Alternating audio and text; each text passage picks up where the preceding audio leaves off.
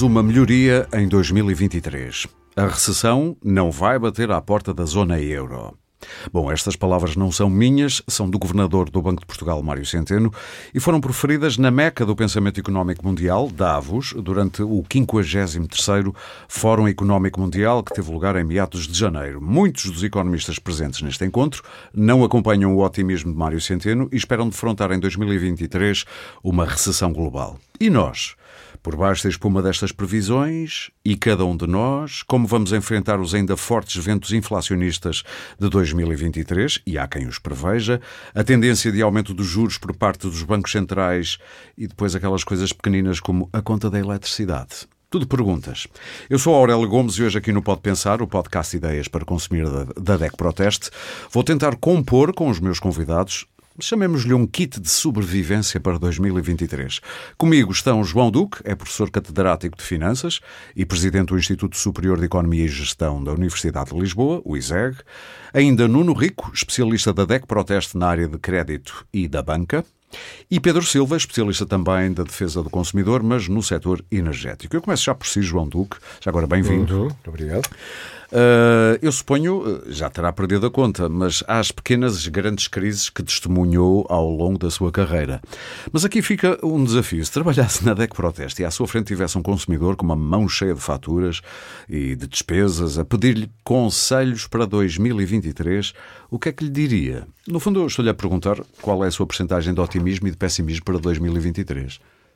Olha, eu quase que me apetece repetir uma frase que uma vez foi muito gozada, que era uh, os portugueses podem estar piores, mas o, o país está melhor. Né? Quem disse isso foi Passos Coelho. Foi Passos Coelho. Foi. Exatamente. E foi muito gozada, porque, bom, o país somos todos. Mas eu tenderia a discutir as coisas uh, separadamente. Porque a economia, uh, a minha expectativa é de que, particularmente para Portugal, as coisas até... Acho que foi Montenegro que disse aquilo. não sei não quem interessa. disse. Foi um, um, senhor do PSD. Alguém sim. disse sim, sim, essa frase. E eu, eu tenderia a repetir exatamente este tipo de análise, que é separar um bocadinho aquilo que é a, avaliação para a maioria dos portugueses e a avaliação para o país. E porquê? Porque somos um país diferente e que vamos ter, uh, vamos encarar este ano de maneiras diferentes.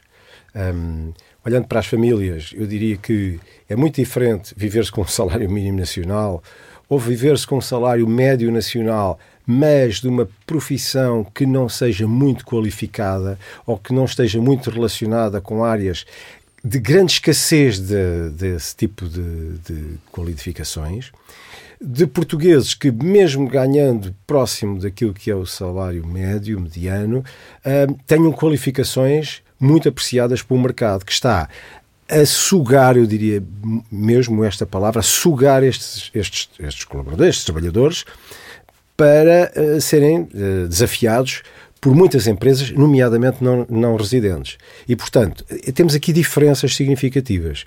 Eu acho que 2023 há de ser, por exemplo, para as profissões qualificadas, um ano, é um quase que um ano zero, um ano de nascimento, em que vamos começar a observar claramente uma diferenciação na discriminação da remuneração do trabalho. Conseguindo qualificação... fixar esse talento, chamemos-lhe assim, em Portugal, impedindo que emigre, por exemplo? Eh, Será? Pois, é, essa é que é a grande questão. E essa é uma questão que devia ser agarrada, com não é duas, mas o nosso governo tem uh, mais de 60 pessoas, uh, eh, 60 pessoas, é boa verdade, uh, tem 60 pessoas, ministro e secretário de Estado, e portanto 120 mãos deviam agarrar este desafio que é como é que vamos segurar essa qualificação em Portugal.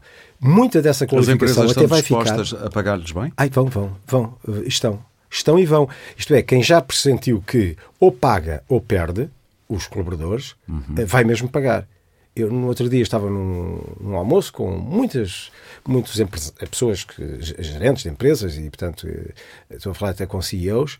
Um de uma área tecnológica disse que ia aumentar os qualificados, eh, e estamos a falar, não é dos qualificados do topo da pirâmide, é da base da pirâmide. Uhum. Engenheiros eh, que estão a começar a trabalhar, já trabalham um, dois, três anos na empresa, e, vai, e os aumentos vão ser da ordem dos 30%. 30%. Muito rapidamente, o que é que fez uh, mudar o chip? É, é, é, é hemorragia. É hemorragia. Ou seja, a, a, dificuldade de os encontrar, eles de vão-se encontrar embora todos os dias. Estão a pedir admissão todos os dias. E, portanto, se as, pessoas, se as empresas querem continuar a fazer a entrega de produtos e de serviços, no caso, então têm que pagar aos colaboradores, porque senão eles vão-se embora. Mas e não saem de Portugal. Eles ficam em casa a trabalhar para fora. Portanto, uh, para essa, uh, chamemos essa secção, essa faixa de, de pessoas, o ano apresenta-se como positivo. Exatamente. E para a outra primeira metade que falou. Agora, que é que a outra, parece? pois, a outra vai sofrer mais, porque não tendo acréscimos salariais que sejam compensadores daquilo que é a inflação, a inflação ainda nos vai continuar a morder.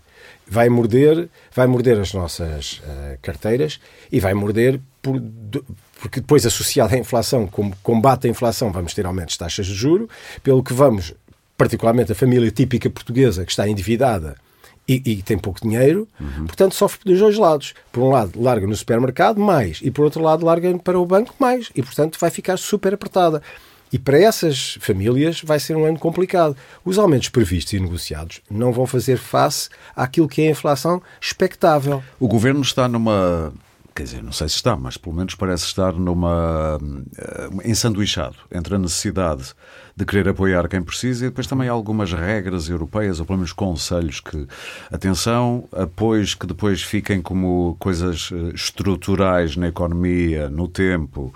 Isso não é boa ideia, é melhor dar apoios, especialmente a quem precisa, mas apoios pontuais. Parece-lhe uma boa ideia? Sim, Uh, é o que parece que António Costa tem Sim, feito. E o António modo. Costa Sim. tem feito medidas dessas. Uh, uh, Ou seja, está em sintonia com a Europa, mas tem está medidas... em sintonia com quem precisa aqui. É isso é Bom, isso as pessoas têm que se queixar, aqueles que não conseguiram chegar aos apoios e que teriam necessidade deles.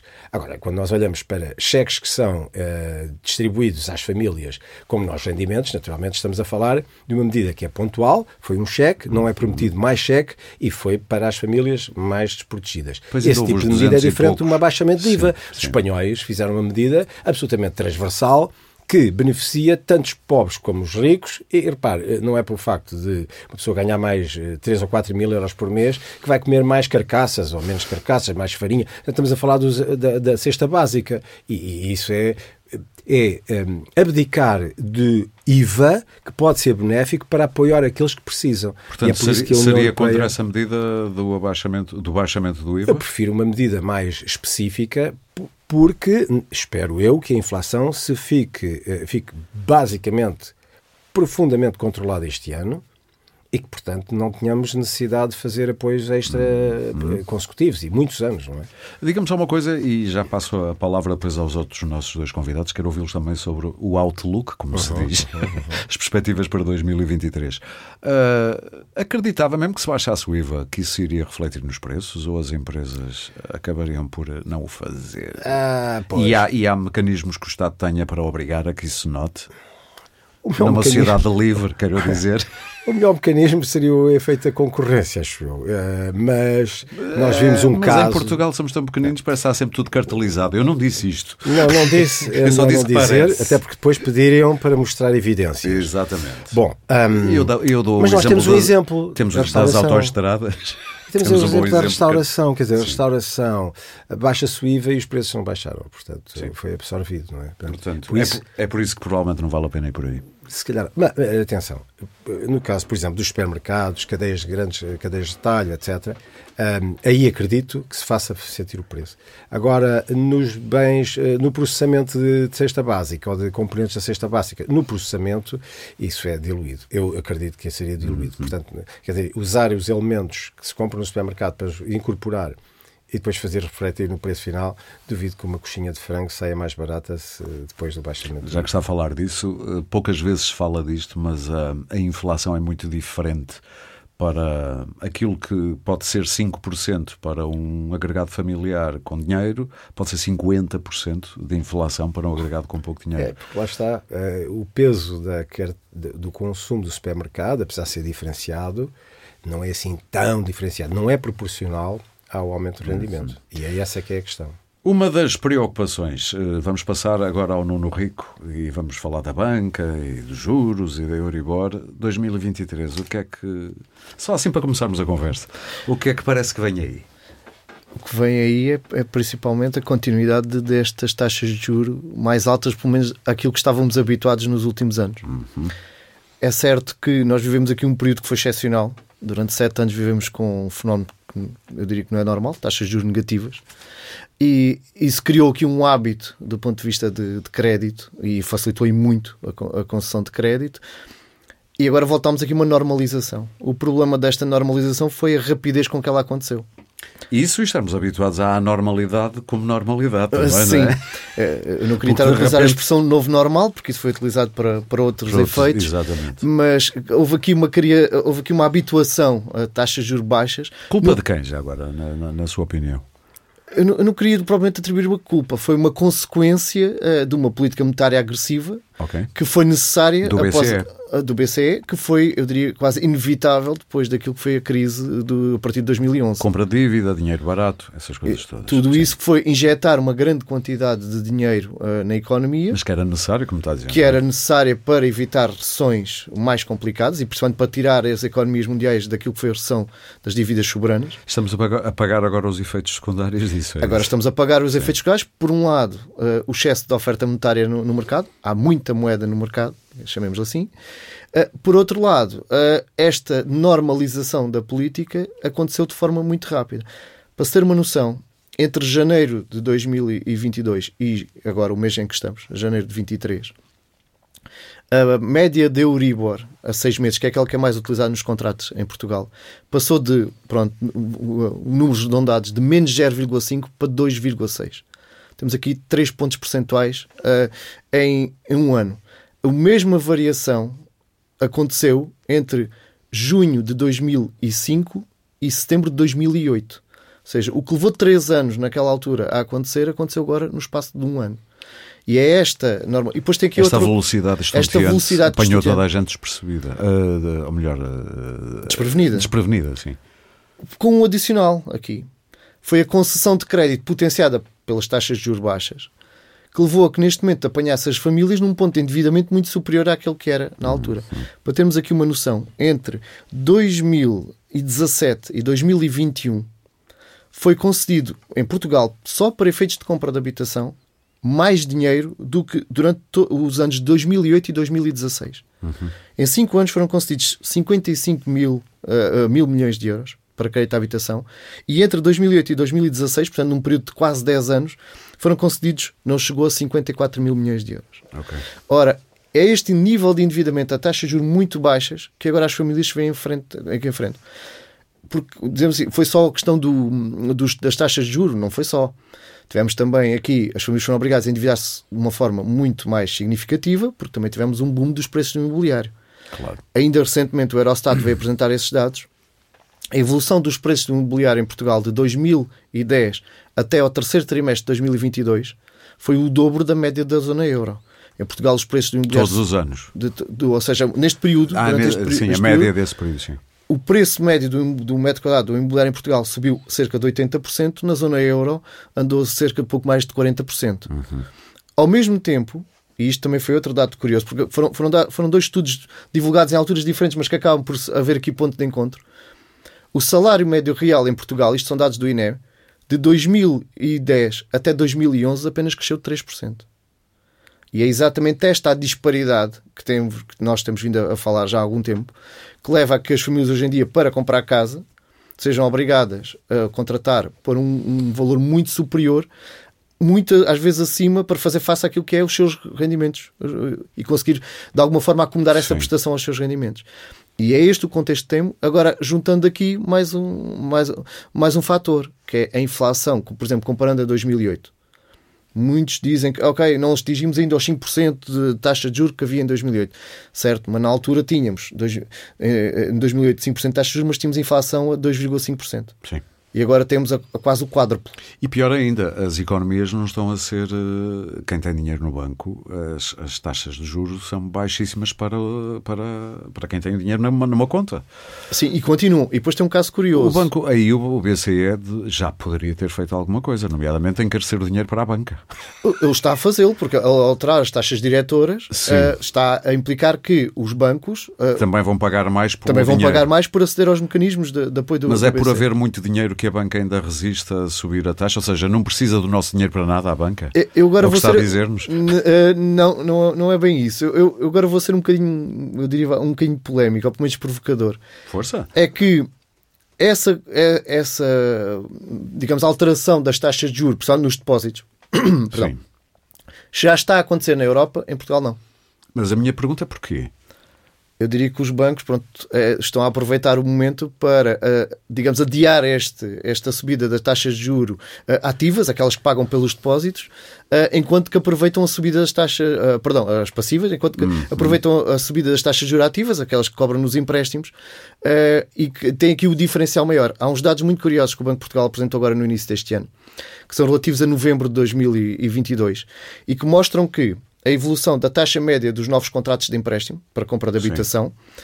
que em Portugal passou pela primeira vez, como não acontecia desde 2015, passou a barreira dos 3%, foi 3,08%, taxa média. Tem uma subida comparando com a média da zona euro, é uma subida muito significativa, enquanto que na zona euro subiu, mas foi ligeiramente, estamos a falar de décimas. Sim. E nos, depois nos depósitos, comparando exatamente a mesma evolução às taxas aplicadas aos novos depósitos a prazo, na Europa houve uma subida já bastante significativa, quase que duplicou a taxa. Em Portugal, pouco subiu. O diferencial uh, em relação entre as taxas ativas e taxas passivas aumentou, quase que triplicou. Por isso é que eu digo que a Banca Nacional parece não querer o nosso dinheiro, porque se o que precisasse ele, dava-nos um pouco mais por ele. Eles é têm outras fontes de financiamento pois, hoje em dia. Mais baratas, provavelmente. Hum, não diria mais baratas, mas uh, são Compensa, outras. Mas compensam. compensam. Exatamente. E digamos aqui, há aqui claramente, depois de anos em que os bancos uh, alegam que não conseguiram, uh, portanto, ter grandes rentabilidades, apesar de que os lucros uh, demonstram um bocadinho o contrário, mas não conseguiram ter grandes rentabilidades devido às taxas de juros baixas e por isso até carregaram nas comissões. Sim. Agora que estamos a voltar aqui uma, uma normalidade, digamos assim, em termos da taxa de juro, Uh, isso não está, estão a aproveitar essa, esse regresso para adiar essa passagem. Mas essa, para, para eu, eu, sei que vão parecer querer dizer alguma coisa, estejam à vontade não, não, para eu, acrescentar, não esperem aqui. por mim. Aqui, de facto, eu já vou uh, querer ouvir também, já agora, para quem está do outro lado, ouvir também o Pedro Silva acerca da energia, porque vem aí um ano também complicado, aparentemente. Mas isto é um, uma questão importante. Em primeiro lugar, de facto, os bancos têm muito dinheiro, não têm, não têm necessidade de o pagar, porque não têm, eh, de facto, dificuldade e os portugueses continuam a ir ao pote dos depósitos. E, portanto, a, a meter dinheiro no depósito. Sim, e, portanto, sim, sim, apesar de haver um concorrente óbvio, imediato, com os depósitos bancários, que são nomeadamente os certificados da Foro, que os portugueses que até estão a aumentar as suas aplicações nessa, não é suficiente. O valor dos depósitos acumulado até agora Uh, está a recuperar depois de um pico em julho, já está. Ou seja, o consumidor é passivo demais nestas coisas. Se houvesse, um movimento, em, se houvesse um movimento em massa para os certificados, ah, ou do Tesouro, ou do. Ah, evidente. A banca tinha acordado mais cedo. Não, é, obrigada imediatamente a disparar claro. as taxas e a reter os clientes. Porque senão uh, não conseguia dinheiro. Pedro Silva, finalmente. Em termos de energia, uh, assim, o primeiro, perspectivas para 2023, assustadoras, uh, menos do que se esperava, mais do que se esperava?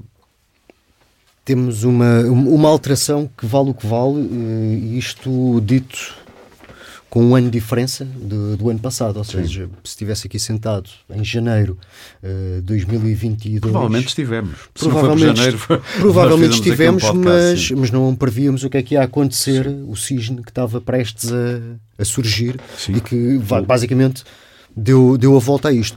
Há um cenário que, em termos energéticos, não só energéticos, em termos do mundo. Uh, tende-se a confundir tudo com a guerra e o mundo já estava bastante abanado uh, antes da guerra, ou seja, desde meados de 2021 nós tínhamos aqui um movimento uh, de retoma assimétrico em termos mundiais, interrupções de cadeias logísticas, uh, uma globalização que, que estava gripada, e, portanto, a, dependência da China e da China de outros mercados Nada disto estava a fluir normalmente, as velocidades a que as economias começaram a recuperar eram muito diferentes. Aliás, a China só agora é que parece que irá, o grande gigante irá acordar. Um, o, que, o que introduz muita imprevisibilidade também na tomada de decisões, não é? Porque está tudo a velocidades diferentes, está tudo a arrancar. O mundo é uma grande máquina Sim. em que demora tempo a que as engrenagens se afinem. E quando estão afinadas, não é que seja tudo uma maravilha, mas. Há mais previsibilidade. Flu existe uma fluidez. Isso foi interrompido, uh, muito notório no, a partir do segundo semestre de 2021, em que os custos energéticos uh, começaram a subir, uh, e, e, isto também a parte das cadeias logísticas. Há aqui a questão de, da retoma e da não preparação ainda por questões das refinarias na altura e de, de uma questão de oferta que tinha sido cortada em termos de petróleo que não, não acompanhou. Uh, também já algumas tensões geopolíticas no, que afetavam a, a Europa, por, por, causa, por exemplo, dos gasodutos no Maghreb, que na altura já a Argélia tinha fechado com, uhum. com a Espanha, uh, o Nord Stream, que entretanto já deixou de existir, portanto já deixou de ser discussão. O, o Nord Stream 2 foi ao fundo. Uh... E o Nord Stream 1 também já bombeia muito pouco, se é que ainda bombeia. Estou desatualizado nisso, mas acho que aquilo e é mesmo que bombeasse, pinga, provavelmente. Mesmo bombeasse, existem uma série de questões de embargos, que isso, sim, sim, mais sim, à frente poderemos voltar a, esse tema. Portanto, perspectiva, e estava a dizer, em 2022 se estivesse aqui, provavelmente fazia uma, uma perspectiva e, e que morria passado uh, um mês. Eu espero que esta não morra parece que teremos pelo menos um primeiro semestre, uh, como as coisas se apresentam, mais estável. Uhum. Estabilidade é bom, é bom em termos de preço. Porquê? Porque uh, não se prevê aqui uma disrupção em termos dos preços, por exemplo, do gás natural ou do petróleo. Uh, temos barragens cheias? Temos barragens cheias, algo que. Ou cheias, quer dizer, ou para lá estão, caminham, sim, sim. Uh, estão cheias aquelas que produzem mais eletricidade sim. e isto é de facto o esteio do sistema elétrico nacional. Até porque nos faz depender menos de importações, é isso? Uh, podemos produzi-la in-house. É endógeno. Sim, é endógeno. Portanto, tudo o que é endógeno é, é, bom. É, é, bom. Tudo Ou seja, é, tudo que é feito Tudo o que é nacional é bom, como dizia, se dizia para as massas, e acho que é um excelente. Eh, para a energia é, é, um excelente slogan, porque nós temos sol, e se tivermos capacidade de o aproveitar, é bom, não temos que importar uhum. petróleo. Uh, temos vento? Temos vento.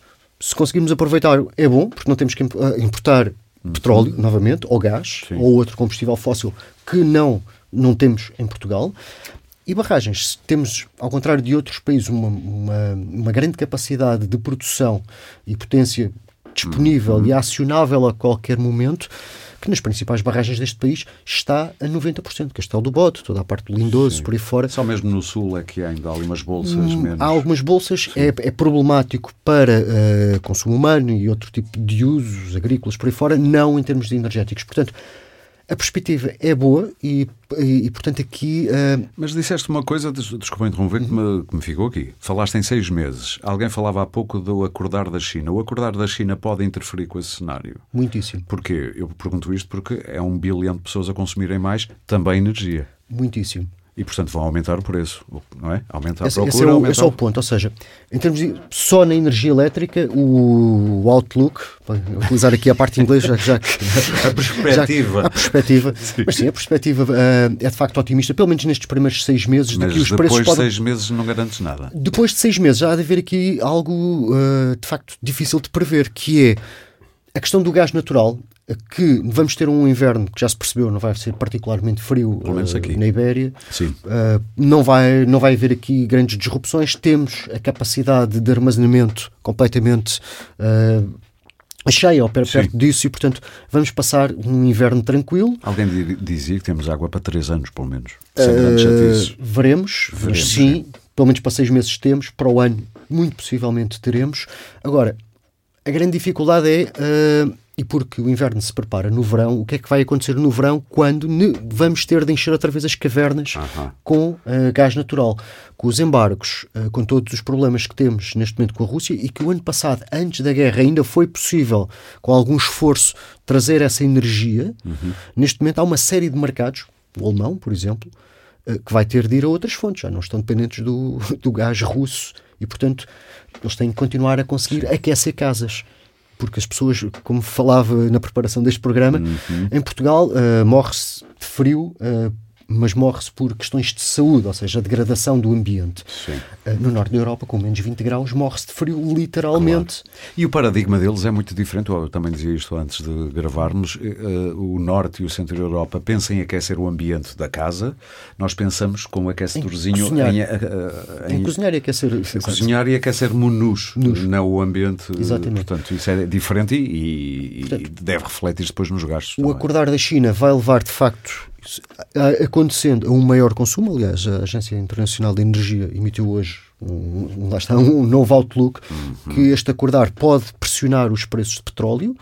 Uh, nós temos um embargo em relação, nós, europeus, em relação à Rússia, e portanto há uma, há uma parte do mercado que não está a ser considerado ou adquirido para a Europa, são vasos comunicantes, do lado chinês, do lado indiano, esse petróleo vai fluir e portanto há aqui algum equilíbrio. Mais baratinho em princípio, não é? Para eles, mas no global o preço sobe. Agora, o preço subindo, uh, okay. lá está. Temos aqui fenómenos de inflação que já tivemos este ano, que é os combustíveis a 2 euros, uh, que agora estão em 70, parece que estão baratos. Temos outra questão, os senhores economistas na sala vão, vão falar, que é, por exemplo, a questão de, de, da taxa de câmbio, que alterou substancialmente. Nós temos agora o dólar a valer 1,8, estava a valer Sim. cerca de 1,20 há um ano atrás. Está, está a equilibrar, aparentemente?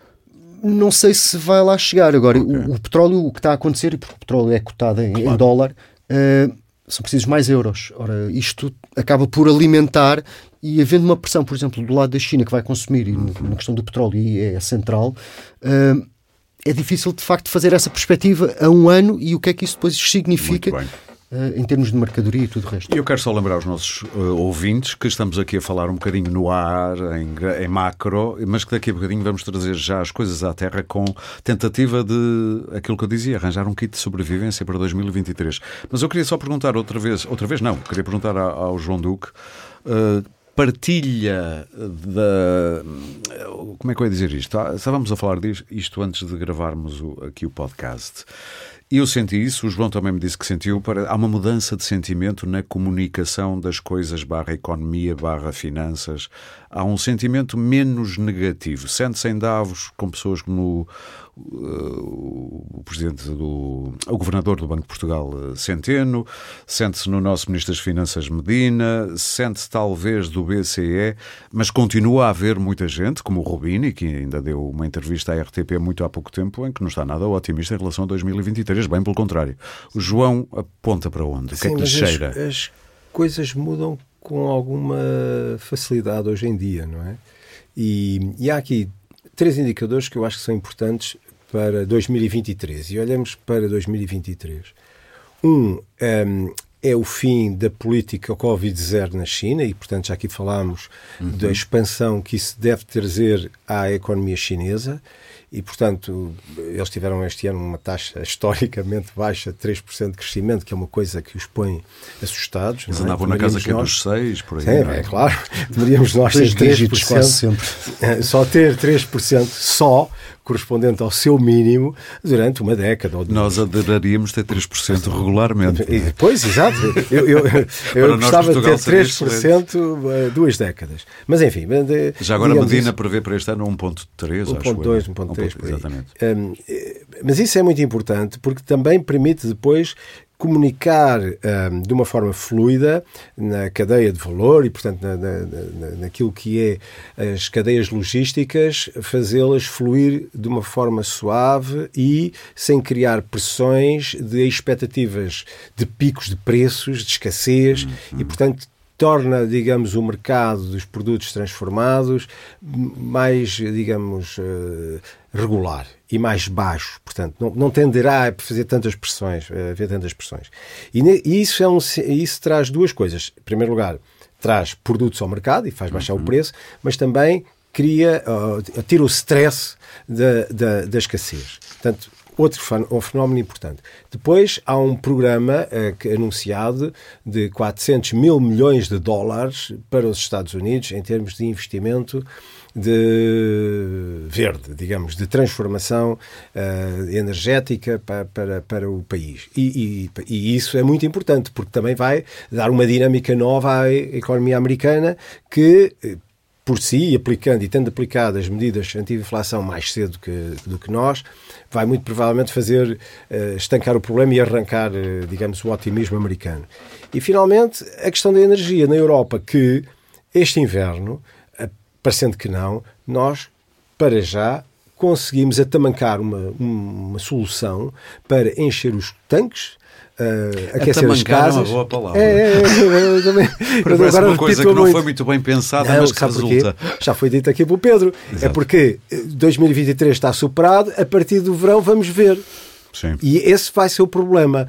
Mas como para já um, o ano faz-se por partes, se calhar no primeiro semestre já se fez o suficiente para, nos vários aspectos aqui também já referidos, com o controle da inflação, uhum. por causa dos preços externos e internos. Que parece ter chegado ter finalmente chegado... ao pico e agora Bom, começa... Agora, eu, eu, por acaso, eu acho que janeiro vai, vai haver outra vai vez um pico, mas vai ser uma arritmiazinha, a minha expectativa. não, é porque já uma, começámos a ouvirmos... É uma extracístole, não Sim, é uma fibrilação não, não, não, não, não, é, não, é para, não é para matar, é apenas Foi para, para pescar o olho aos médicos que nos estejam a ouvir. Mas é, é normal, diria eu, porquê? Porque nós ouvimos falar na atualização de preços eh, em janeiro. E, portanto, digamos assim, todas as. Sabendo nós que os funcionários vão ser aumentados, toda a gente tem à vontade para aumentar também um bocadinho o preço. Claro. o problema não é o janeiro. Então o outro aumentou ser... também posso. Um Exatamente. Aqui, toda a gente vai aumentar, porque até ganha mais, portanto não, não se queixe, porque nós também temos que ganhar mais. Portanto, desde o café do bairro até, sei lá, o que se quiser, as autoestradas, o que for, tem toda a gente justificação para aumentar. E de facto têm sido anunciados preços, aumentos dos preços, em alguns casos, e isso deve refletir-se no final. Portanto, eu estou à espera de janeiro um bocadinho e depois mais suavemente e a partir de abril uma queda significativa. E porquê? Porque foi a partir de abril basicamente, que começámos a ver subir, disparar a inflação. De 2022. Exatamente. E, Sim. portanto, nós vamos ver mês a mês é a comparação com o mês homólogo do ano anterior. Ok, estou a perceber. Vamos ver. Portanto, eu fiz um, um cálculo que foi o seguinte. Imagine-se que o cabaz de preços... Que, Caso apetece que... marcar em conta outra vez para abril para saber se essa profecia se confirma. Ah, vamos, vamos, vamos ver. É assim. Mas é, é fácil perceber. Imagine-se o cabaz de preços, que é Sim. o que, que eh, permite calcular o, tal indicador de inflação, e comparar de preços, coisas, sim, exatamente. Se o cabaz dos preços se mantivesse constante durante o ano inteiro, o que é que acontecia a 2023? E daria 3% de inflação. Uhum. 3%. Porquê? Porque os preços agora, comparados com janeiro do ano passado, do ano passado dão uma subida superior a 10%. Sim.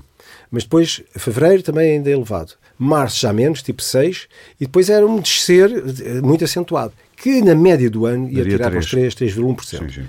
Como isso não vai acontecer, muito provavelmente, vai haver sempre aumento de preços, é por isso que a expectativa, toda a gente anda aí à volta dos 5%, 5 e picos, portanto, admitindo isso, Voltando a descer depois em, 2000, em 2024. depois há de ser em 24. Sim, sim, mas sim, durante o ano 2023 vamos observar um fenómeno curioso, que é durante os primeiros 3 meses, 4 meses do ano, valores ainda elevados, e depois uma acentuada descida, se as coisas não piorarem muito, hum, e ficarmos no final do ano abaixo dos 5%. Portanto, e, e por isso é que digo, faz sentido que a partir de meados do ano a pressão sobre aumentos de taxas de juro na Europa não deve ser muito grande. Por isso também que eu tenho alguma expectativa positiva em relação a isso. Quer dizer, se as famílias sobreviverem, portanto, depois da minha primeira intervenção é assim, se conseguirem sobreviver, apesar de muito mordidas Sim. por aqueles dois cães que é a inflação e as taxas de juro, se sobreviverem a isso, eu tenho a expectativa que Portugal, apesar de tudo, num modo geral, consiga crescer um bocadinho. Se fosse Ministro das Finanças, Uhum. António Costa olhava para 2023 e o que é que, olhando para o tipo de coisas que António Costa Sim. e o seu governo têm feito, que tipo de medidas é que aprovaria para ajudar quem precisa? Eh, estes apoios pontuais que temos visto o Governo fazer ou fazer mais, algo mais estrutural não, não, ou diferente? Não, a única, há muita coisa estrutural para fazer. Já não falo dessas. Não, não, mas mesmo, por exemplo, em termos fiscais, para ajudar as famílias, quer dizer, eh, há coisas que eu acho que estão profundamente erradas. Bem, uma delas, que, isto já, oh, meus caros, há décadas. Uma delas é um imposto que eu acho que é extraordinariamente injusto e desnecessário, porque pode ser eh, pago de outra maneira que é o imposto eh, sobre as transações imobiliárias. Porque, cara, eu, eu se transacionar um carro eh, topo, aqueles topo de gama que raramente se vê a, a, a, a, circular em Portugal, mas carros de 300, 400 mil euros, eu, eu, a transação de um, de um equipamento desses em segunda mão não, não paga imposto nenhum, paga um selo, um registro, sim, sim, um verbamento e nada. Uma coisa marginal, Mas uma casa para uma família viver de 100 ou 200 mil euros é tributada a um valor que para essa família é obsceno. Uhum. Porque as famílias, quanto tempo é que se tem que trabalhar a mais para se pagar um, o imposto que é devido numa transação destas? E isso é. E não faz sentido. Porque muitas vezes este Muito imposto significa poupança. de esquerda, vá. Não, pois, quer dizer, o António Guterres foi o primeiro a dizer que a CIS era o imposto mais estúpido que há. Bom, em vez de o acabarem, transformaram-no em MT. Mas pronto. Uh... Essa seria logo a partir de uma. Ah, essa para mim era uma grande, uma grande coisa. Mas isso era uma questão estrutural. Bom, mas ficaria na história. Se ah. fosse Ministro das Finanças e fizesse isso, porque, ficaria na história. Porque o que se deve pagar é o serviço a que está associado às aprovava? Não sei, não sei, mas. Não, eu estou aqui a perguntar ao, ao, ao, Nuno, ao Nuno Rico. Aliás, nós defendemos que, por exemplo, principalmente nos mais jovens, Uh, o IMT deveria de haver uma bonificação, pelo menos. É, Apesar de acharmos que total, caso seria total. Nós temos aqui um perigoso.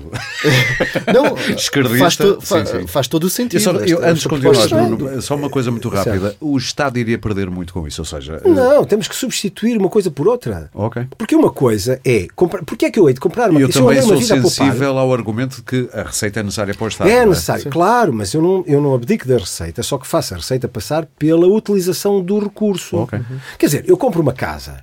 Mas não é no pagamento da casa que eu devo ser tributado. Até porque isso dificulta a mudança da casa. Sim, e dificultar a mudança da casa é dificultar que pessoas, que este... famílias grandes estejam apertadas e famílias pequenas estejam à larga. Isto é estúpido. E causa entraves no próprio mercado. Exatamente. São atritos estúpidos. E além do IMT, depois ainda tem um imposto de selo sobre a aquisição. Ah, claro, evidente. É tudo Estamos a falar de dois impostos logo Sim. diretamente só na compra de casa. Sim, Portanto, e, por exemplo, para, e o IVA para a construção da casa. Sim, Vai e... tudo acumulado. Mas, mas só para se ter aqui uma ideia, então, se falarmos de um imóvel de 200 mil euros, ou pouco mais do que isso, estamos a falar, só nestes impostos, no momento da compra, estamos a falar de mais de 11, 12 mil euros. Exatamente. Que é muito dinheiro para... Exatamente. Em termos então, de encargo a mais...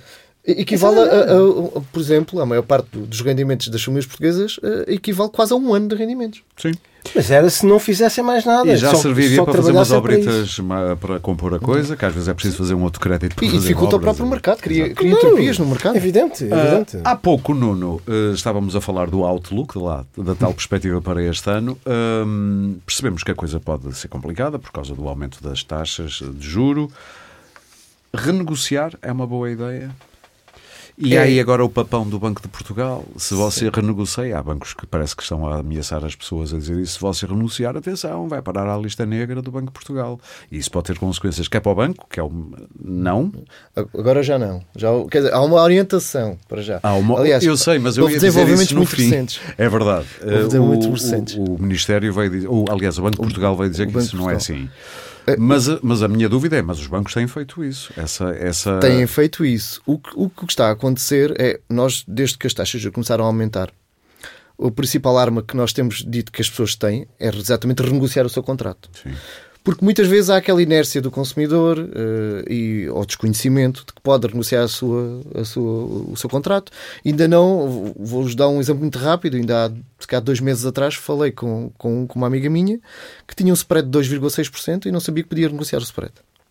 E eu disse, automaticamente estás a pagar muito para aquilo que. Para aquilo que pode-se renegociar em vários níveis. Sim, pode-se renegociar em vários níveis. Pode-se falar de um alargamento de prazo.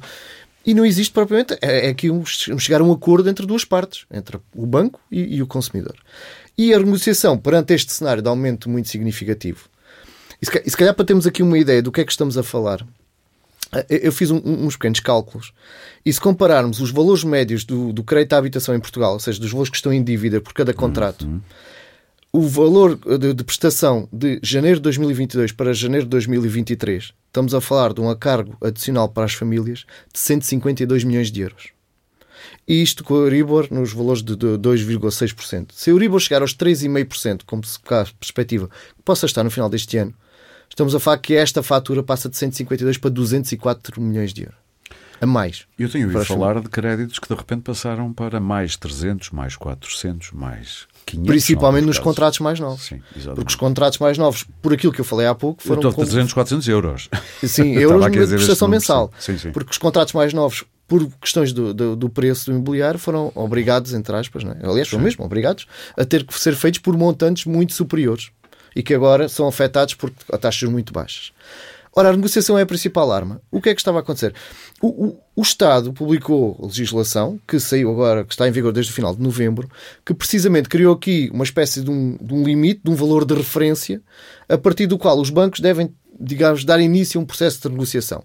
Acima de uma taxa de esforço de 36%, os bancos devem fazer esse processo E a lei prevê que isso seja quase automático. Sim, aliás, diz mesmo que o banco é obrigado a contactar, a partir Sim. do momento em que se aperceba que isso acontece, a obrigar a contactar o cliente e fazer e apresentar lhe uma proposta que permita reduzir esta taxa de esforço. O que é que estava a acontecer daquilo que foi o feedback que nos custou, começou uh, que nos chegou à nossa do, do parte do, dos, dos associados e dos consumidores? Era que os bancos, inclusive nós tivemos acesso a uma carta de, de uma das instituições bancárias, a dizer aos consumidores que olhe lá, você se entrar neste processo do decreto-lei 80A, Cuidado que o seu crédito vai ser classificado como crédito reestruturado e entra. Eu não chamaria uma lista negra, uma lista cinzenta uh, do Banco de Portugal, porque cria uma má informação. ou seja, é uma espécie de uma marca no historial de crédito daquele consumidor. pode, no limite, até afetar outros uh, pedidos de crédito que aquela pessoa vai fazer a uma entidade bancária que diz: é, pá, você está aqui numa. Sim, afeta, de, sim, afeta, exatamente. Afeta, afeta porque sim. aparece a informação negativa no, na central de responsabilidades de crédito e isso, inclusive, se o consumidor quiser apresentar ou pedir um crédito no outro lado ou transferir o seu crédito para outra instituição, é o suficiente para ser negada a proposta. A banca, ao fazer isso, ou seja, por um lado, já a prestar uma informação verdadeira ou era verdadeira até o Banco de Portugal agora vir dizer que afinal essa informação não vai para a lista nenhuma, foi o que eu percebi, não é? Sim, foi o esclarecimento. Mas uh, visto assim, parece que a banca, caramba, que, que pessoas tão más. Uh, parece que não querem ajudar as pessoas. Por outro lado, estão a dar uma informação que era verdadeira até ser desmentida agora pelo Banco de Portugal. Sim. Não é verdade? Sim, a interpretação que os bancos estavam Sim. a fazer não é errada. O que eles estavam a agarrar é no Regulamento Europeu de 2013, que define o que é que são créditos estruturados e não produtivos, portanto, créditos que já estão em cumprimento, e estavam a aplicá-lo àquela, a este fator específico. Mas era feito com má ou com boa intenção? É isso que eu gostava de ouvir a sua eu, interpretação. Eu acho que havia aqui, era, um, e, e pelo menos foi aquilo que percebi das primeiras reações que houve por parte da banca quando esta legislação foi aprovada. E recordo na altura de, do Miguel Maia, o CEO de, do Milano BCP, eh, exatamente alertar para este fator. Olha, cuidado que os créditos vão ser foi uma das primeiras coisas que ele disse sobre o assunto, que bem, se bem me lembro. Sim, sim, sim, exatamente. Disse logo. Eu acho que isto foi mais no sentido de não venham uh, todos a correr pedir renegociações. Exatamente. É Ou seja, não venham por aí fora todos porque nós não queremos perder a nossa margem uh, que temos. E não quer vir aqui um movimento de renegociação que nos então, faça. Ainda bem, ainda bem eu desculpa, peço desculpa por estar a interromper tanto, mas são pequenas coisas que tenho dúvidas. Por acaso eu não tenho essa interpretação. Não? Não. Uh, não tenho essa interpretação. Pode ser, é lícita, mas eu interpreto de uma maneira. É que é obrigatório a informação. E se fosse sonegasse esta informação ao cliente. O banco é que estava a incumprir. Ah, sim, o banco estava a incumprir. Sim, o banco tem que e, informar o cliente. e isso é uma penalização gravíssima que pode ir até ao nível da responsabilidade dos administradores. E, portanto. Estou a perceber a pressa com que o dizer, administrador é do BCP vai falar. Provavelmente. Isso, é? Portanto. Uh, a cautela. O, que, o, que, não quer dizer que também não estivessem muito interessados, mas isso é outra. Sim, outra... O, o, que eles estavam aqui a fazer era utilizar o tal, o tal regulamento que eu referi. Sim e a interpretação que eles estavam a fazer não era incorreta. Portanto, eles não estavam não, a fazer de forma incorreta. O problema que aqui está, era isso que nós defendemos, é que não, ter, não ser aplicado aquilo que foi previsto, por exemplo, quando foi a aplicação das moratórias. Uhum. Nas moratórias, é certo que havia aqui o respaldo uh, do, de uma autorização por parte da EBA, da, da Autoridade do Supervisor Europeu, mas que hoje em dia essa autorização não existe, mas que mesmo dentro disso podia haver esta tal orientação do Banco de Portugal para o que aconteceu nas moratórias era as classificações que os créditos tinham à entrada da moratória não deveriam de ser alteradas pelo simples facto de ter aderido à moratória. E como isto não ficou previsto na lei, no decreto-lei 80A, como nós, que, que eu já referi, levou a que os bancos utilizassem isto como, por um lado, era um aviso que tinham que fazer, é certo, mas também como uma forma de pressão para evitar a negociação, que era isso que nós estávamos a receber, essa informação, que é olha, você não, não faça isso, veja lá, Vai pense bem na sua vida. Porque isto até podia criar um efeito perverso. Repare, alguém que tinha um crédito de habitação decorrer de forma perfeitamente normal, com uma taxa de esforço, por exemplo, de 30%, em que, devido à subida de Euribor, a sua taxa de esforço aumenta para 40%. O banco automaticamente dá início a este processo de negociação. Porque ele entrou no, numa área acima dos 36%. Dos, dos 36%. Portanto, sim. o banco cumpriu a lei e entra no processo automático de, de negociação. Uhum. E o consumidor, até perante, como tem os tais, como foi o que o, o professor João, uh, uh, dois, uh, dois cães a morder-lhe na, na, perna, neste caso. Era, até podia nem precisar muito disso. Não precisar mas... muito, continuar a conseguir sim, cumprir, sim. mas aceita a proposta do banco. E de momento, por exemplo, este mesmo consumidor tinha um cartão de crédito, tinha um, um crédito pessoal, por exemplo, ou até um descoberto bancário. O banco, ao reclassificar o seu crédito como estruturado, pode exigir imediatamente o, o, okay. o cancelamento do cartão e o pagamento do crédito pessoal. Portanto, o Banco de Portugal, na sua opinião, fez muito bem a vir dizer que sim, não, as coisas fez, fez este esclarecimento que era o que nós exigíamos e temos vindo sim, a exigir, sim, exatamente, que viesse esclarecer que perante uma medida que é transitória, porque só, só está aplicada até ao final deste ano, não haver o simples facto de esta passagem para esta renegociação, que até pode acontecer de forma automática, não ser uma penalização ou não deixar aqui uma marca no consumidor, que é uma marca que fica para todo o historial do crédito. Muito bem. E que vai dificultar a vida ao consumidor. Nós já vamos ver outras opções para tentar lidar com a subida das taxas de juros e dos encargos com a habitação, mas quero ouvir agora também do lado da, da energia o Pedro Silva. Uh, neste início de ano e olhando para o que o governo propõe em termos de ajudas, uh, o consumidor pode estar mais calmo uh, ou não? E eu gostava de meter aqui a eletricidade e o gás, mas também o gás de botija. É que esse grande esquecido é provavelmente a maior fonte. A botija é provavelmente a, a forma mais consumida de gás do que propriamente o gás canalizado, não é?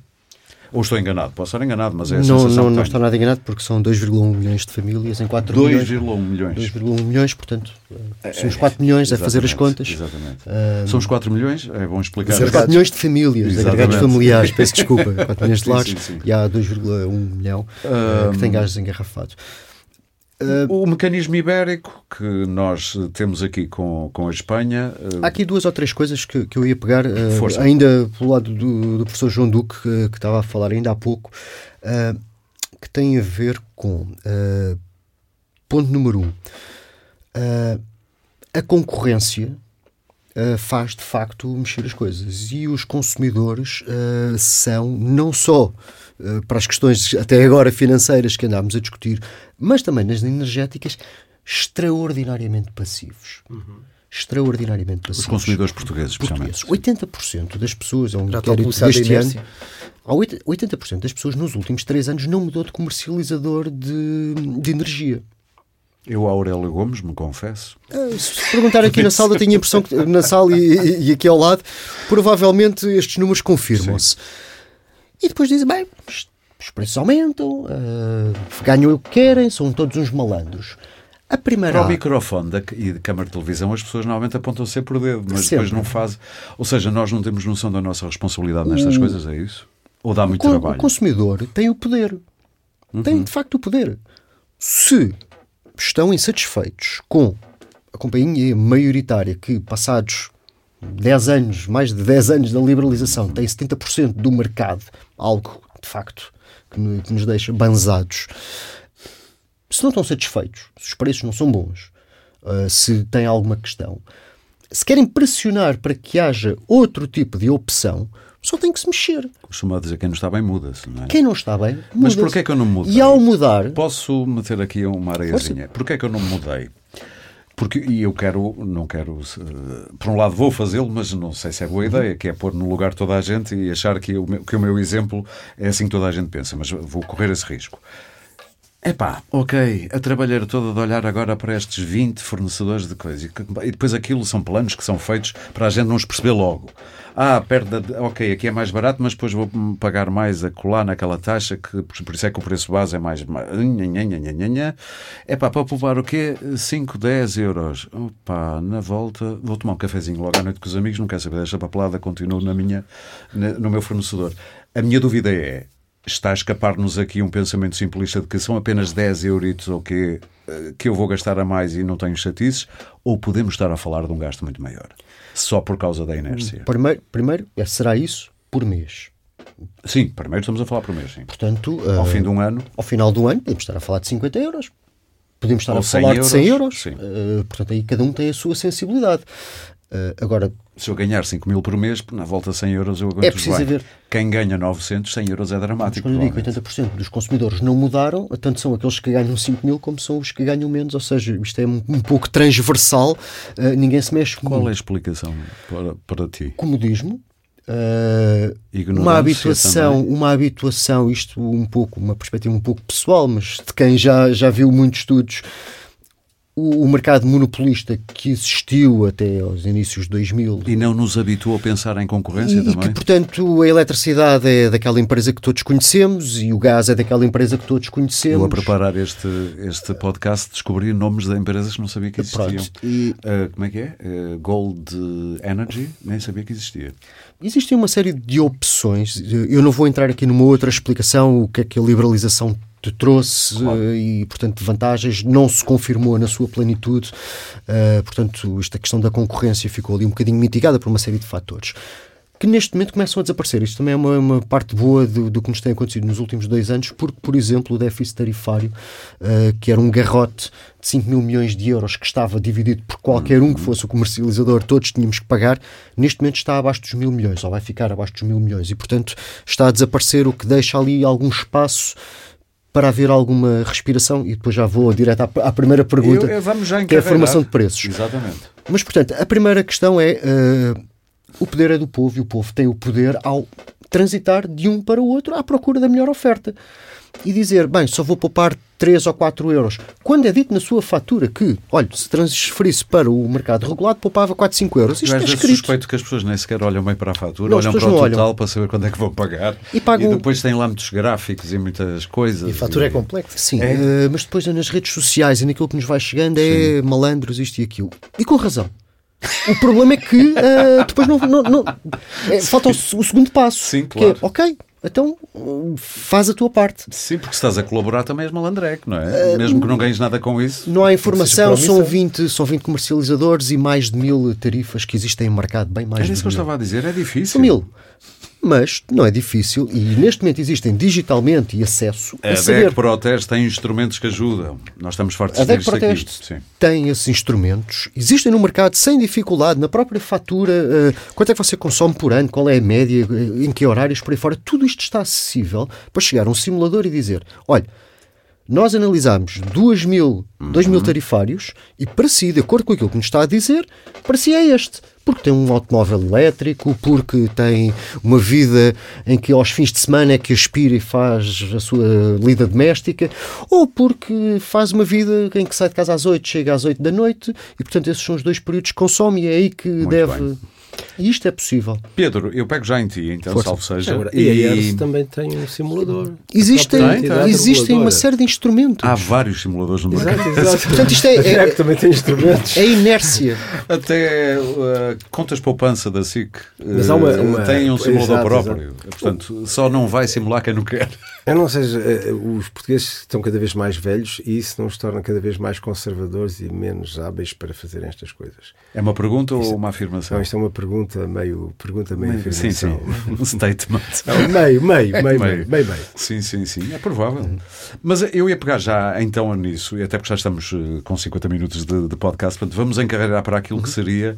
Uh, Pedro, uh, pega até no meu exemplo, que é o, o tal preguiçoso, o pouco literato destas coisas. O que é que eu, como consumidor, se eu me quiser transformar num consumidor exemplo de energia, o que é que eu devia fazer? E se quiseres meter aí a Mibel porque as pessoas estão a começar a perceber que há uma taxa que se paga em alguns contratos. Sim. Tem a ver com o tal mecanismo. Não, uma taxa é um, um valor de ajuste. Um valor de ajuste. Eu ia complementar exatamente. só, e para não fugir à, à tua questão, a, a primeira é uh, as pessoas devem mexer-se e ir à procura de informação e ela está disponível, Sim. ou seja, então não é por ausência. Faz-nos aí o passo a passo. Ponto número, no, número um. E portanto deveriam simular, para o seu caso, reunir meia dúzia de faturas, verem num determinado período quanto é que consomem, seja gás, seja gás natural, seja eletricidade, ir simular, existem N fontes que podem consultar e umas melhor que outras, mas com certeza. A vossa é muito boa. A nossa é muito boa e pronto, em causa própria, mas há outras. Portanto, está, a informação existe.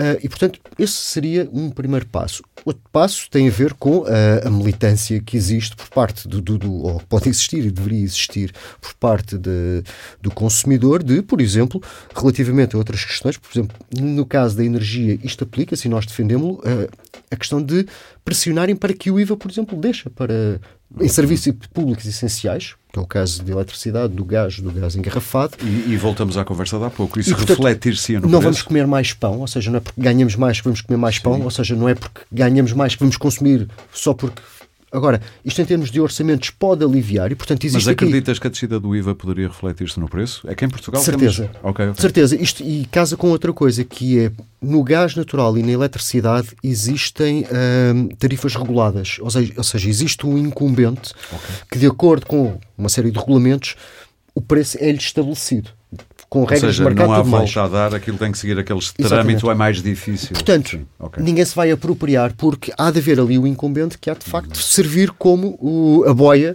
de, de, referência ao resto do mercado. E, depois e portanto, há... o resto mexe. E depois há Mibel ou não Mibel. Outra coisa que tem a ver com este ano, é um conselho agora que fica para, para os consumidores e é particularmente pertinente, algo que mudou no início, particularmente no início deste ano, tem a ver com o ano 2022 foi um ano crítico, O gás natural uh, passou de 20 euros por megawatt, uma unidade de energia, para. chegou aos 300. Neste momento está na casa dos 60 ou 80. E esse gás natural é utilizado para produzir eletricidade, também para produzir eletricidade. Durante o período da seca, e, portanto, só agora, desde dezembro, é que as barragens de facto estão cheias e podemos descarregar para produzir energia se for necessário. Portanto, existe um recurso muitíssimo menor, seja a importação de Espanha, que também tem o mesmo problema, seja o uso do gás natural, foi criado um mecanismo para tentar mitigar este, este, este infectar do preço elétrico uhum. pelos custos do gás natural. Exato. Entretanto, os custos do gás natural no mercado têm estado a descer, ainda assim... É o chamado mecanismo ibérico, que a gente ouve aí na, na, nas notícias. Ibérico. É? E, portanto, o, o, que diz é, olha, para produzir eletricidade, o que se aceita, em termos elétricos, é que uh, é pago até 50 euros uhum. o preço do gás. Tudo o que for acima disso é pago, mas à parte. O que é que isto significa? Significa que, uma vez que era o preço do gás que definia todo o cabaz da oferta que vinha a montante da, das fotovoltaicas, do, das eólicas, por aí fora, eram todas pagas a este preço quase estratosférico, existe aqui um teto em que, ok, se o gás for a última energia a ser usada, é 50 euros, isto define para trás. É o tal mecanismo que falávamos que foi posto aqui a funcionar entre, em Portugal um e teto, Espanha. Exatamente. E, e que, é possível um teto somos, no aumento dos preços. Somos uma jangada, Sim, uh, uma, jangada, jangada, de pedra, pedra. e portanto não temos grande ligação à Europa e portanto é muito Sim. mais fácil em Portugal e Espanha termos isto. E dar aqui o... Eu estive a ver, só para complementar, o quadro, o quadro não, o mapa uh, do, do preço do megawatt hora, uh, que é atualizado quase ao minuto. E a diferença entre Portugal e Espanha estava há pouco nos 35 megawatts hora, 35 euros megawatts nós hora. Estamos a, nós estamos na casa, estivemos nos últimos dois, três dias entre os 5 e os 20, 30, Pronto, 30 euros. Estava um bocadinho alto. A hoje. Europa, no geral, está Fra no... França para cima, está nos 150, 180, sim, sim, sim, por aí fora. Quer, isto para dizer o quê? Pode-se odiar ou adorar esse mecanismo, mas o mecanismo funciona para o preço não subir. Porque países com perfis parecidos com o, euro, com uhum. o português, como a Grécia, mesmo assim estão nos 50 e tal bem nós, mais alto que em Portugal. Nós tivemos aqui uma sutileza, já não me lembro da palavra que o professor João Duque disse há pouco, mas é exatamente isso. Atamancado. Atamancámos aquilo. Nós atamancámos algo que, eh, no caso da DEC Proteste, já disse várias vezes, é preciso uma revisão do, do, mecanismo, do mecanismo de mercado europeu que existe para a formação de preços, que é um sistema marginalista que já não vamos ter tempo para abordar, Sim. mas que está, estava adaptado e fazia todo o sentido, eh, mas neste momento deixou de fazer por uma série de razões e, sobretudo, olhando para a frente para uh, uma introdução de renováveis cada vez maior. Portanto, isto que nos tornará mais independentes um bocadinho mais independente das variações e, de coisas. E, portanto, muito mais capital intensivo e não, não dependente de... Então, conselho para os nossos uh, ouvintes. Uh... Tenham atenção a esse mecanismo MIBEL, porque os operadores podem decidir colocá-lo na fatura ou não. Uhum. Isto torna as, as, tarifas elétricas, em particular, comparáveis às taxas de crédito hipotecário. A taxa variável ou a taxa fixa. Okay. Se eu quiser ter uma estabilidade em que contrato por 15 cêntimos por uh, quilowatt-hora, é isto que eu pago por cada quilowatt que consumo, eu tenho a SU Eletricidade, no caso uh, do, do, mercado regulado. Que era a antiga EDP comercial, EDP não, é? não, era a antiga EDP Serviço Universal. Serviço Universal, sim, peço desculpa. Uh, a Golden Energy até o momento também tem este tipo de tarifário, um tarifário de preço fixo. Uh, a Repsol tem um tarifário específico só com preço fixo. Quer dizer que eu sei o que vou pagar sei durante quanto é que vou pagar por cada kilowatt. Por cada kilowatt, sim. Começou o ano passado, em algumas empresas, neste momento é generalizado, que está a ser aplicado o valor de ajuste, que é calculado uhum. dia a dia e vai depender do período de faturação e da média desse produto. Claro. Portanto, na minha fatura. Isto está a ser aplicado. E o que é que acontece? Este valor de ajuste já variou, portanto, médias mensais, entre 1 e 15 cêntimos. O que quer dizer, para uma fatura, por exemplo, de 35 euros, grosso modo, são 150 kWh, uhum. Eh, é uma fatura bastante razoável uh, para, para alguém, um casal com um filho, uh, se tiver dois, se calhar chega ali aos 200, 250. Mas, abstendo dessa parte, o que é que acontece? É que esse 1 a 15 cêntimos por kilowatt podem ter, com o IVA em cima, um efeito que pode ir a algures entre os 6 euros e os 30 euros a mais. Seja, são extra preços. 35 pode passar para 60 e qualquer pode coisa. Pode dobrar. Ok. E, portanto, Mas no mês seguinte já não, porque a Mibel, a tal Mibel pode ser de um o custo cêntimo... de ajuste pode ser muito, porque Exatamente. existe uma menor porcentagem de gás é a entrar. é um alto e baixo. E, portanto, é um risco. Qual é o meu perfil de risco? Uh, pode haver algum ganho optando por este tipo de tarifas, uhum. uh, porque estão abaixo daquelas que são. Isto é mais ou menos como o crédito. Estão ligeiramente, a variável está abaixo quando Sim. corre bem e, portanto, pode-se poupar ali alguns euros, mas se corre mal, corre mesmo mal e, portanto, dobra a fatura. E, portanto, portanto o conselho é estudem o vosso caso. Não há assim uma, uma, uma um conselho óbvio, façam e, isto e, e ganhem tomem, a vossa, tomem a vossa opção, consultando os simuladores, indo para a regulada Sim. ou para a Gold Energy em alguns uh, okay. tarifários e estando atentos, sobretudo estando atentos, ou seja, eu estou atento quando vou às compras comprar fruta e peixe e legumes e o que seja. Portanto, no, Façam o mesmo. Na energia estejam atentos também. Estejam atentos. Nuno, vamos completar o kit de sobrevivência. Quem estiver muito preocupado com o que paga ao banco pela sua prestação da casa, eh, já falámos da renegociação. Há mais possibilidades de tentar eh, contornar este tirando, este vórtice. Tirando a negociação, era a, a amortização. Ou seja, quem conseguiu reunir um... algum, algumas poupanças nesses últimos anos, aproveitando até as taxas de juros baixas, Sim. e conseguiu acumular essas poupanças, uh, é a altura indicada para amortizar. É a melhor forma de poupar. E é a melhor forma de atenuar o impacto da Até porque as poupanças, a não ser que sejam muito bem aplicadas nos fundos Sim. especiais que ganhem algumas, também que são de risco. Mas que são de, são risco, de risco, se estiverem num, num depósitozinho não valem não nada. Compra. Portanto, melhor é Aliás, é pagar a casa. O, o, comparativo deve ser esse, o racional deve ser esse, que é se a rentabilidade que eu estou a ter com a aplicação desse dinheiro num determinado investimento de, de baixo risco, porque sim, sim, sim. teremos que comparar com custo fixo, Uh, se ela for inferior, que neste momento certamente deve de ser, uh, ao custo que eu estou a pagar pelo crédito, então compensa-me pagar o crédito. A amortização é a principal arma para quem pode. O problema é que a grande maioria das famílias portuguesas não pode. Porque não tem. Porque não tem. Principalmente os jovens. Uh, para, para ser aqui uma, uma ideia, cerca de 80% da força de trabalho em Portugal recebe perto do salário médio, ou um valor aproximado ao salário médio nacional. E isso é difícil perante esta a inflação e, e, as taxas de juro que o poupança. É a negociação, principalmente evitar o incumprimento. Uh, tentar várias formas de negociação, mesmo apesar destas ameaças dos bancos de, de reclassificação de crédito, que esperemos que agora venha esta orientação do Banco de Portugal que evite uh, isso. Uh, tentar parar o incumprimento, ou seja, evitar chegar na situação de incumprimento. Optar eventualmente por ter outra, outra hipótese, que é para quem está com muita ansiedade em relação a esta eventual variação da taxa de juros nos próximos meses, dependendo das ofertas dos bancos, poder optar, por exemplo, uma taxa mista. Isto é, fixar a taxa aqui durante um ou dois anos, um, um pouco à medida que isto que o Pedro estava a dizer em relação Dar tempo a que o mundo se componha, se vá. Se componha, mesmo que se calhar daqui a uns meses possa estar a pagar um pouco mais. Mas, mas pelo menos teve aqui, paz e dormir bem à noite. Dormir bem durante aqui dois ou três anos sim, ou, sim, ou, sim, um pouco mais e depois então verificar e talvez regressar à taxa, fixa, à taxa variável.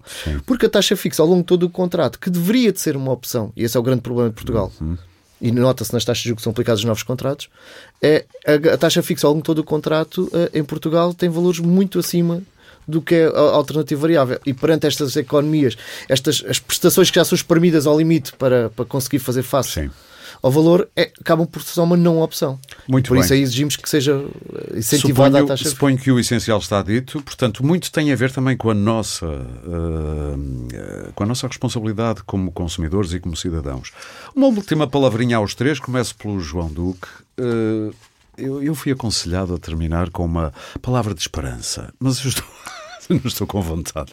O que é que mais o assusta? O que é que mais o assusta em 2023? Porque de esperança já começámos a dizer que o ano uh, parece vir aí com os sinais, pelo menos no primeiro semestre, uh, não tão negros, digamos assim. Mas tudo pode correr pelo pior, não é? Como dizem as leis de Murphy. Eu, por acaso, até estou relativamente otimista em relação ao ano 2023, porque eu tenho ouvido já da palavra de empresários eh, que estão otimistas. É engraçado. E, e por estes então eu devia ter ouvido indiquei, o conselho da minha amiga Maria João Amorim e disse: Não, palavra de, de otimismo. Eu, eu, eu, eu, estou relativamente otimista e estou mais otimista para Portugal do que para a União Europeia pelo facto de até estarmos mais afastados dos cenários de guerra e estarmos a passar bastante bem neste momento, face àquilo que é a desgraça que se está a ver nesses países. Até o Rubini dizia facto... isso, que mesmo sim, sim. que haja uma recessão sim. na Europa, Portugal, sim, Portugal lá muito mitigada. Então, nós, é e o turismo está, de facto, a, a ser um polo de grande alavancagem do país e, portanto, eu continuo a achar que se a Europa conseguir até ter um cenário menos pessimista do que está mais estagnação do que recessão, mais é rendimento há na bolsa dos europeus e mais turistas teremos e portanto nós vamos aparentemente ter um, um ano simpático. Pelo menos enquanto continuarmos na moda. Ah, mas é? quer dizer, mas atenção, este ano simpático com taxas de crescimento que não nos, não nos, mudam, sim, sim, não sim. nos mudam estruturalmente. Esse é o problema. E nós temos que mudar estruturalmente para uh, apoiar e, e estimular a fixação dos mais jovens. Nuno, alguma coisa que assuste muito? Já agora, 2023? O, o, principal desafio, penso que vai ser, e utilizando aqui uma frase que, que, foi conhecida, ou melhor, ficou conhecida não pelas melhores razões, eu não sei se essas famílias vão aguentar aguentar este impacto todo.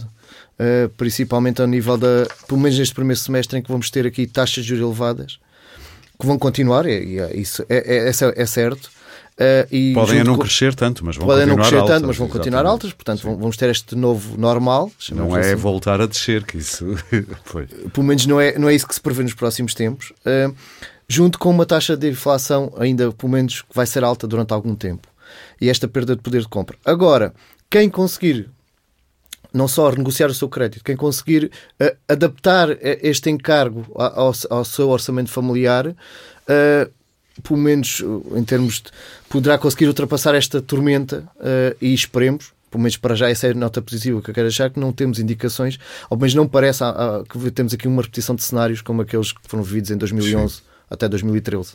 Pedro, ao nível da, das energias e da, enfim, do gás, da eletricidade, até dos combustíveis, eh, o que é que mais te preocupa no horizonte, se é que vês alguma nuvem negra?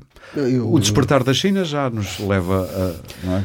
O despertar da China uh, é uma nuvem negra, mas também é, é, uma questão de, de uma normalização que é necessária. E aquilo que o professor João Duque dizia é 100% verdade. Ou seja, a normalização também tende a, que, a, voltar a equilibrar as coisas. Portanto, é uma má notícia e uma boa notícia. Eu aqui, uh, de facto, ia pela, pela, mensagem mais positiva, embora haja, de facto, aqui uma série de, de fatores muito imprevisíveis que podem, de facto, virar tudo ao contrário. Uh, nós vivemos num excelente país em que de um momento para o outro, numa altura da aflição, começa a chover. Uh, bem, e agora há, há, pessoas que vão de facto uh, ficar um bocadinho zangadas porque choveu demais. Não, não, uh, eu acho que mas de facto, todo, todos os dias. Portugal, e, e, isto aqui. Uh, não foi preciso fazer danças da chuva. Não foi preciso fazer nada. E, e há vento, houve vento. Bem, estes últimos dois dias então foi uma ventania, mais de, bem mais de metade da produção do país estava nas eólicas o que me deixa otimista numa, numa, num ponto e olhando para aqueles números que, que tínhamos na preparação do programa de Portugal versus o resto da Europa em termos de preços de, de eletricidade em concreto, uh, que depois ligam com os do gás noutros pontos e até aí estamos a fazer algum progresso, nomeadamente com a questão do hidrogênio, que é, que é outro programa, uh, mas deixa-me aqui otimista no sentido em que nós estamos aqui a colher uh, frutos de mais de quase duas décadas de investimento em que os consumidores financiaram e bem uh, as, as, questões das renováveis. Ok. E, portanto, nós também temos agora este alívio de barragens cheias e muitas barragens e muita água e muito vento tipo, que é aproveitado. Temos uma boa fatia de renováveis aqui a ajudar-nos. A ajudar-nos. E isso é, é de facto aqui uma mentalidade em que depois deste ano uh, o alerta e o investimento que tem sido feito em tornar-nos menos dependentes, todos nós, seja autoconsumos, seja por investimentos deste tipo, uh, aceleraram a transição energética e podem dar daqui a uns anos e já agora alguns frutos que, que merecemos. Eu estava a tentar que viessem aí as nuvens negras da catástrofe e afinal temos aqui três pessoas muito bem informadas.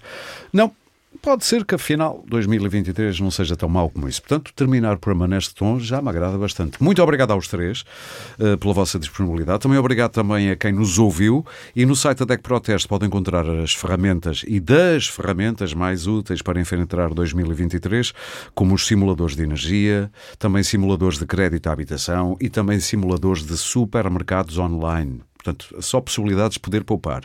Há conselhos avisados para os consumidores e alertas indispensáveis. É só teclar deco.proteste.pt. De resto, subscreva e siga este podcast em Spotify, Apple Podcasts, Google Podcasts, SoundCloud ou qualquer plataforma de podcast que utilize no seu telemóvel ou computador e pode também ouvi-lo no YouTube e ainda em claro, e ainda claro, aliás, outra vez em deco.proteste.pt. Este episódio teve coordenação editorial de Maria João Amorim, produção de Sandra Borges e foi gravado e produzido nos estúdios da Índigo com sonoplastia de Guilherme Lopes. O Pode Pensar da DEC Proteste regressa em breve com mais ideias para consumir.